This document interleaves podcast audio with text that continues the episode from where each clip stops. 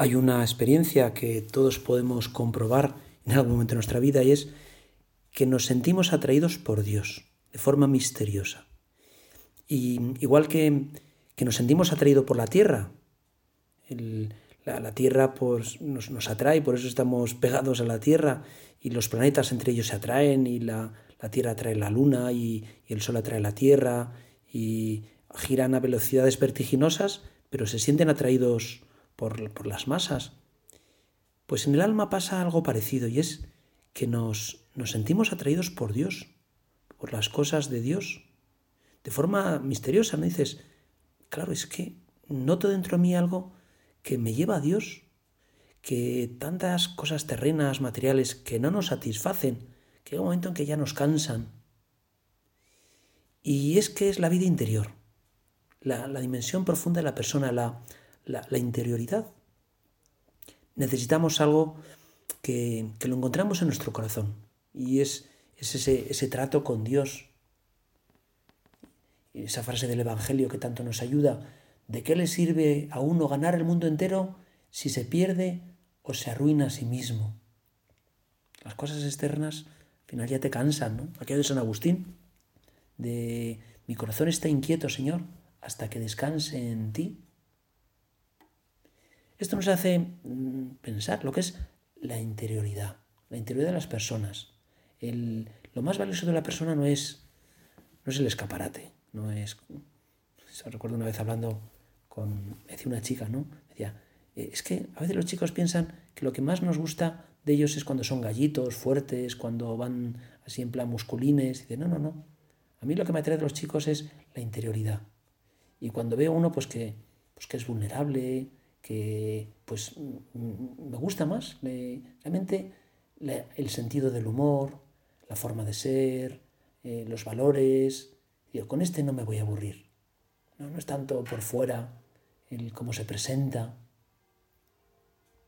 la interioridad, cultivar la vida interior. Y entonces entramos en una dimensión, una dimensión de, trato con Dios, de diálogo con Dios, que nos hace ver nuestra vida, el mundo, la vida de los demás, nos permite conocer mejor a las personas. Y esa, esa interioridad nos, nos permite amar más. Es, eh, Señor, has dilatado mi corazón, has, has hecho que mi corazón sea, sea más grande.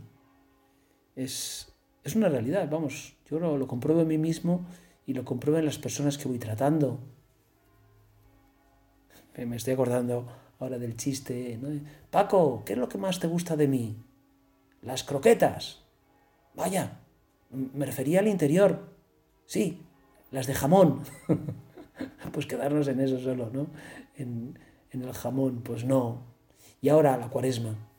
Cuaresma es, no se trata de hacer cosas, de pues venga, pues, eh, no como chocolate o me quito el dulce o no bebo cerveza o...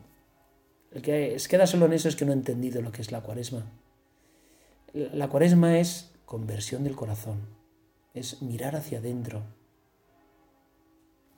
Había, había un señor que le iban a operar de los ojos y su madre le decía, le animaba, ¿no? Venga, hijo mío, reza para... Y dice, va, por mucho que rece, esto no, no, no va a servir para nada, tal. Y terminó la operación y aquel hombre se había convertido, quizá por las oraciones de su madre, y le dice a su madre, hijo mío, ¿ahora ves mejor? Madre, ahora veo más hondo, ahora veo con más profundidad. No hay peor ciego el que no quiere ver. La vida interior, la interioridad nos permite ver de otra manera, el que acepta mis mandamientos y los guarda, ese me ama. Al que me ama, lo amaré, lo amará mi Padre, y yo también lo amaré y me revelaré a Él. Y vendremos a Él y haremos morada en Él. Este es el reto de la cuaresma. Es crecer en interioridad, en vida interior. Que, que, no, es, no es erudición, a veces la gente piensa que, la, cultura es todo es cuestión de educación, de mm, entonces vamos a llegar a un mundo eh, maravilloso, sin guerras y sin, odios y sin, dolor. Y no es cierto. Contaban de la Segunda Guerra Mundial, durante los campos de concentración, que, los carceleros, los que estaban en las garitas, después de estar vigilando a los presos, luego eh, tocaban, música clásica, interpretaban a Bach. Dice, ¿cómo es posible que estos hombres sean capaces de interpretar algo tan delicado después de un trabajo tan duro? No tenían interioridad, no habían interiorizado la cultura, tenían una mera erudición. Lo que nos, realmente nos cambia es, es el amor de Dios, esa interioridad, que va mucho más allá de las croquetas del jamón. Bueno, pues la Virgen, la Virgen sí que supo, tuvo esa, esa interioridad. Vamos a pedir que esta cuaresma nos demos cuenta lo importante de sentirnos atraídos por Dios, de esa interioridad, esa vida interior que nos hace ver el mundo de una forma maravillosa.